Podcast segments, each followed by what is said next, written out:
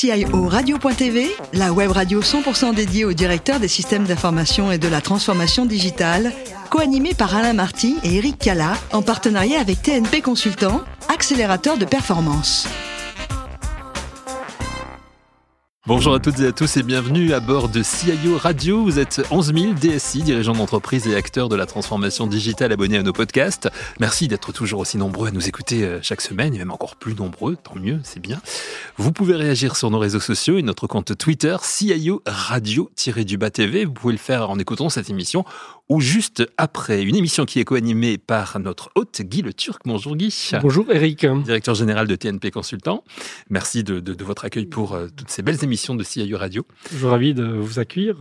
Nous recevons aujourd'hui, mon cher Guy, Taoufik Mahir, qui est DSI de la Cinémathèque française. Bonjour Taoufik. Bonjour Guy. Bonjour, Bonjour Taoufik. Merci de nous faire le plaisir de participer à cette émission. On va parler de la cinémathèque, on va parler de cinéma, c'est bien, hein, mais on va parler aussi, bien sûr, SI avec vous. Vous êtes né euh, le 6 janvier 1963 au Maroc. Vous avez la double nationalité franco-marocaine. Au départ, vous avez fait une formation scientifique. Vous êtes venu euh, faire en France, à, à Metz, après avoir passé votre bac au Maroc. Alors, pas tout de suite l'informatique, mais elle arrive quand même dans votre vie assez rapidement. Oui, elle arrive très vite. Elle arrive euh, dès la fin de ma deuxième année d'études universitaires, ce qu'on appelait le DEUG à l'époque. Et donc là, j'engage une licence qui était le bac plus 3 et une maîtrise, euh, le bac plus 4, d'informatique. Euh, ça s'appelait tout simplement informatique, dans laquelle il y avait tout, beaucoup de disciplines, en tout cas du domaine. Et alors justement, vous êtes bien à l'université de Metz puisque vous allez passer du statut d'étudiant à celui d'enseignant. Vous allez rapidement enseigner. Comment s'est fait justement cette transition? Alors cette transition s'est faite au moment où euh, j'avais besoin d'avoir de, de, un stage. Euh, je ne sais plus si c'était en licence ou en maîtrise, je ne me, me, rappelle plus exactement maintenant. Et ça coïncidait euh, à l'époque avec le lancement du plan informatique pour tous. C'était Fabius qui était Premier ministre. Et donc c'était vraiment euh, un premier lancement de, de, de la... De la vulgarisation de l'informatique, de la sensibilisation à l'informatique. On est dans les années 84-86. Oui, hein, on est dans les années 86, ouais, 87. Et c'était donc, euh, on m'a confié le, la mission à la, à la faculté de droit de, donc, de l'université de Metz où j'avais toute une promotion qui devait faire à peu près 150 étudiants et étudiantes. En droit, il y a beaucoup plus de, de, de, de filles que de garçons. Voilà. Et, euh, et, donc, je devais élaborer un programme et accompagner ces plusieurs promotions sur plusieurs années, ce qui m'a permis de financer mes études parce que moi-même j'étais étudiant, j'avais une petite bourse marocaine et ça m'a permis de, pouvoir mener ma maîtrise euh, tranquillement module euh, par, succession de modules en deux ans, je crois, et, euh, et d'avoir une expérience qui était vraiment très très intéressante puisqu'il fallait les amener sur le terrain de l'informatique et trouver les meilleurs procédés pédagogiques pour euh, parler de quelque chose qui était très très abstraite, y compris pour euh, mes copains qui n'avaient pas à l'époque, euh, mes camarades qui n'avaient pas fait d'informatique. Quand je leur parlais d'informatique, ils étaient perdus, quoi. Bah bien sûr, ouais, on, se, on, se, rappelle ouais. cette époque dans les années 80. Mais justement, c'est ça qui vous attire dans, dans, dans l'informatique aussi, c'est le fait que finalement on pouvait travailler assez vite dans, dans ce métier-là?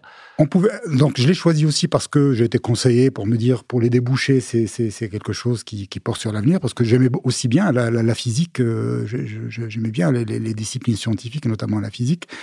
Et donc euh, j'ai fait ce choix-là, je me suis lancé et puis euh, je m'étais dit à la, à la, limite si je me trompe, je pourrais toujours changer. Mmh. Donc, euh, mais j'ai vraiment pris goût à la chose à la fois sur les aspects théoriques, parce que c'était aussi un enseignement très théorique à l'époque, puisque l'ordinateur personnel n'existait pas. Le premier Amstrad n'était pas encore sorti. Hein. Et, et, et, en même temps, la, la, la, ça, ça coûtait cher aussi. Hein. Quand ça existait, ça coûtait cher. Et, euh, et j'ai découvert un monde dans lequel il y a une théorie euh, mathématique euh, dont les, fondements sont mathématiques, mais, euh, qui se projetait dans des domaines de gestion, d'informatique technique. J'ai fait de la CAO, de les réseaux, la théorie des réseaux sous toutes leurs formes, etc. Avant plus tard de pouvoir mettre la main à la pâte concrètement. Ouais. On vous retrouve après l'université DSI au Comité catholique contre la faim et pour le développement. Là, encore une aventure pas banale. Là, c'était vraiment un choix que, que j'avais fait, vraiment un choix du cœur, parce qu'à l'époque, on cherchait beaucoup d'informaticiens, donc j'avais eu plusieurs propositions, et j'ai opté pour celle du CCFD, qui était très originale pour moi, parce qu'il n'avait pas de responsable informatique, il n'y avait pas de, il n'y avait pas le poste, ils l'ont créé. Mmh. Et il fallait euh, tout mettre en place, dont notamment la sortie d'un système de gestion des donateurs qui était sur un IBM 36. On est passé au client-serveur et surtout, surtout une aventure humaine euh, euh, fantastique pour moi parce que le comité catholique contre la faim et pour le développement, c'est une émanation, émanation de, de, de, de, du Conseil des, des, des, évêques de France. Et donc c'est une ONG de, de confession catholique, mais qui, qui, qui, qui finance des projets de développement partout dans le monde, auprès d'autres petites ONG locales, de toute obédience, laïque, musulmane, bouddhiste, etc. Et moi, mon, domaine était l'informatisation du système de gestion des donateurs, euh, et, qu'il fallait déployer sur euh, les instances du CCFD. Aujourd'hui, ça s'appelle CCFD Terre des Hommes qui matchait avec le, découpage euh, catholique. Mmh. Donc c'était sur les, les, diocèses. Et donc sur, euh, je ne sais pas, il y avait son diocèse, je crois à l'époque, Simon Rébon, j'en avais informatisé entre 50 et 60. Oui, une belle aventure hein, qui dure sept ans. Et après, alors parce qu'on va pas refaire tout votre CV, hein, euh, il, est, il, est, tellement riche. On vous retrouve directement dans, dans le milieu du cinéma et de l'audiovisuel, puisque vous allez, euh, après euh, cette année au Comité catholique contre la faim et le développement, vous allez à la bibliothèque du film. Ensuite, c'est le CSA, avant de rejoindre finalement la cinémathèque où vous êtes aujourd'hui, depuis 2006. Euh, depuis 2006, donc DSI de la cinémathèque française. Que vous pouvez nous, nous la présenter en, en, quelques mots On connaît de nom, forcément. Oui, la cinémathèque française est une, euh, est une institution culturelle donc qui se manifeste par un, un musée, euh, des, des, expositions euh, thématiques. Actuellement, une, exposition sur l'espionnage qui s'intitule Top Secret. En 2025, on fera une expo avec James Cameron, par exemple. Après Top Secret, il y aura Agnès Varda. Donc, vous voyez la diversité mmh. et les choix éditoriaux et artistiques et culturels de la cinémathèque française pour couvrir un large, le, le spectre le plus complet du cinéma et de l'histoire du cinéma et à travers de la programmation culturelle et artistique, puisqu'il y a des expos, le musée, mais il y a aussi une programmation intensive de, cycles, de rétrospectives autour de cinéastes, et aussi un accueil d'un public très large, depuis les, les, cinéphiles, les visiteurs, des ateliers pédagogiques qui s'adressent vraiment aux enfants et aux jeunes à partir de trois ans, euh, une bibliothèque qui est ouverte à un public de lecteurs avec euh, un espace uniquement dédié aux chercheurs qui, vont venir euh, fouiller les archives de cinématographique réelle, donc, et en sortir euh, des éléments historiques, des éléments qui participent au maintien de l'histoire du cinéma. Et donc, la Cinémathèque aussi conserve des collections, puisque nous sommes amusés. Il y a des, appareils de cinéma, des costumes, des affiches, des photos, et, j'en passe. Euh, le musée, il a été rénové euh, récemment en 2020-2021. Enfin, il a été transformé de sa forme initiale. Il est dédié à Méliès, à Georges Méliès. Comme le cœur de, du sujet, mais autour de Méliès, tout le cinéma se déploie dans le musée. Et euh, donc, euh, c'est ça la cinémathèque. C'est 220 salariés dans un beau bâtiment de Franck-Guéry dans le 12e arrondissement, plusieurs sites euh, où on conserve les collections, où des équipes spécialisées travaillent sur des, sujets ou des collections spécifiques. Donc on conserve, on valorise, et on sensibilise et on a une mission d'utilité publique euh, euh, complète. Voilà. Et pour faire tout ça, il faut une DSI performante. Alors, cinéphile, il l'est, Guy Le Turc, mais il est aussi informaticien, donc il a quelques questions pour vous. Je, je, je crois comprendre que vous avez plus de, de 40 000 films oui, alors il y a les collections, euh, le, le, le, le, patrimoine cinématographique il est, est, organisé en collection et il y a une collection film qui se traduit vraiment par des copies de films sur bobine. Là, je ne me rappelle pas du, du chiffre exact sur le site, mais j'en étais resté moi à 38 000 euh, copies, mais euh, ça, ça, ça, ça, ça s'enrichit au fil du temps. Et donc, euh, qui, ces copies-là, on les conserve et elles permettent d'alimenter la programmation. Donc, on va projeter un film en 70 mm, des films noirs et blancs, des muets, accompagnement musical. mais au, en même temps, toute la partie numérique se développe au sein de la Cinémathèque. Voilà, c'est ce que... les équipes scientifiques de la Cinémathèque française mène des projets de restauration de films. Euh, il y a la restauration du Napoléon d'Abelgance euh, qui est un projet historique euh, qui a duré plusieurs années et qui va bientôt aboutir. Euh, il y a Pierrot le Fou qui a été restauré il y a quelques années. la Cinémathèque ouais. produit un festival qui s'appelle Toute la mémoire du monde et c'est un festival de films euh, restaurés où on va voir des films récents qu'on a vus il y a quelques années ou qu'on a vus dans notre jeunesse. Je ne sais pas, j'ai vu une fois Total Recall. Là, il y avait dans le dernier festival, il y avait des films des frères Cohen. Donc, euh... Et donc, donc, la DSI est, est chargée d'accompagner cette numérisation, cette, mise, cette, cette, préservation, cette mise à disposition. Ah, alors nous sommes ces accès. Oui, oui, on, on est chargé de, de, de fournir l'infrastructure de, de fonds on est chargé de fournir l'infrastructure de fond, une infrastructure qui doit être performante en termes de réseau, une infrastructure, qui, permette de stocker cela. Mais en même temps, euh, euh, on a un fonctionnement qui est souple et qui permet à des équipes spécialisées de s'approprier aussi le sujet techniquement parce que les, collègues qui vont travailler sur de la restauration, numérisation de films auront une valeur ajoutée beaucoup plus importante que celle de, l'informaticien généraliste. Et là, il y a de la compétence qui se, qui, qui, qui, qui se transfère dans ces cellules ou dans ces unités-là et qui vont, euh, qui vont pouvoir disposer aussi d'infrastructures de proximité pour stocker, pour archiver, pour, pour, pour, pour conserver. Et la DSI est là pour aider et pour faciliter ça, le choix des matériels, le réseau, les interconnexions. De mais ça doit représenter des volumes considérables euh, en termes de. de, de, oui, ça représente. Euh, ouais, ça, non, non, on n'est pas encore au pétaoctet, mais ça représente des terras et des est-ce que, votre budget est à la taille euh, Alors, le budget de la Cinémathèque française, on est quand même une, une, une, association loi 1901, mais qui est massivement financée par des fonds publics. C'est le CNC qui est notre tutelle, en, en tout cas sur le plan budgétaire. Et bon, dans le paysage culturel, il y a toujours des contraintes. Donc euh, la cinémathèque euh, mène sans bateau dans, dans, au milieu de ces contraintes, en maintenant le budget, en défendant des, des, des, des, budgets spécifiques pour des opérations spécifiques et donc euh, des fonds dédiés pour, pour des projets d'investissement.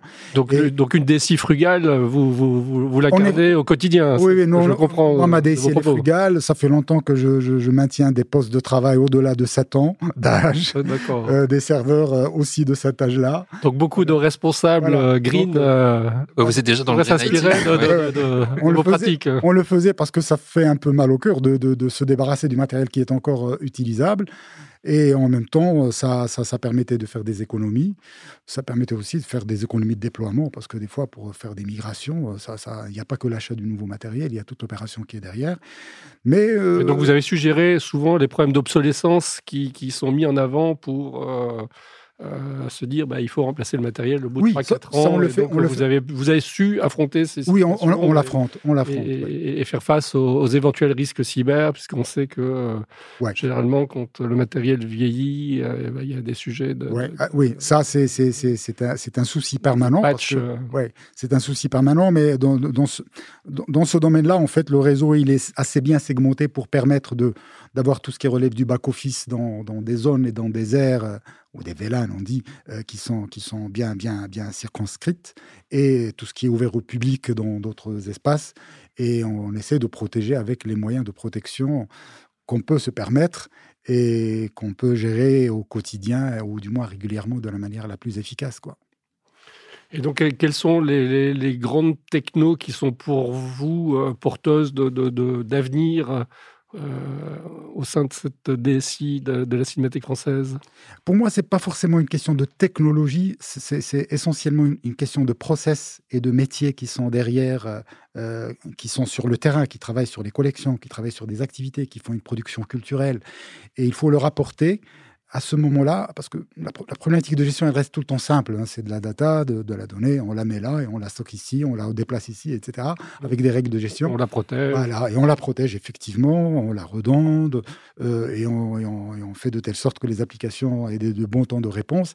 Donc l'enjeu principal, c'est vraiment cette l'informatisation, ce qu'on appelle aujourd'hui la digitalisation. Mmh c'est le travail que je fais depuis des années et qui consiste à apporter aux équipes les, meilleures applications, qu'elles soient développées en interne ou qu'elles soient acquises euh, sur le marché, les meilleures interopérabilités entre les équipes, donc entre applications parfois derrière, et après, une infrastructure, je dirais, qui est la plus frugale. Donc on n'est pas obligé d'acheter la dernière techno de stockage, on n'est pas obligé d'acheter les, les technos les plus chers de stockage. On arrive à faire la mitigation avec des compromis et des choix euh, sages, voilà, et raisonnables. La Cinémathèque française, vous recrutez hein, en ce moment, vous nous l'avez dit, donc je le sais.